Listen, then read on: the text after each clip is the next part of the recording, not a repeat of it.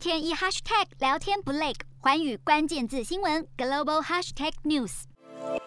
正当大家以为中国对乌俄战事的立场模糊的时候，同时我们也看到，乌克兰问题有其复杂和特殊的历史经纬。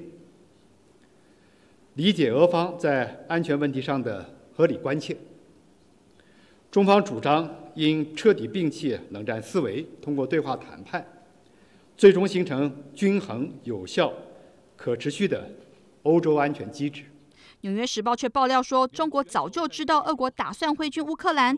有时指出，西方情报显示，北京当局对俄国的侵略意图早有一定程度的了解，不但没有阻止，还告诉俄国要打，麻烦等到北京冬奥结束后。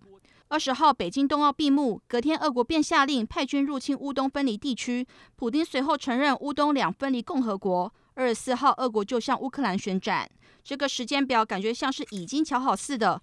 而根据乌克兰驻日本大使馆在推特公布的一份机密文件显示，俄罗斯原定二月二十号展开清乌行动，为期十五天，于三月六号落幕。这份文件据说由乌克兰军方在歼灭一支俄罗斯作战部队后取得，是属于黑海舰队的机密文件。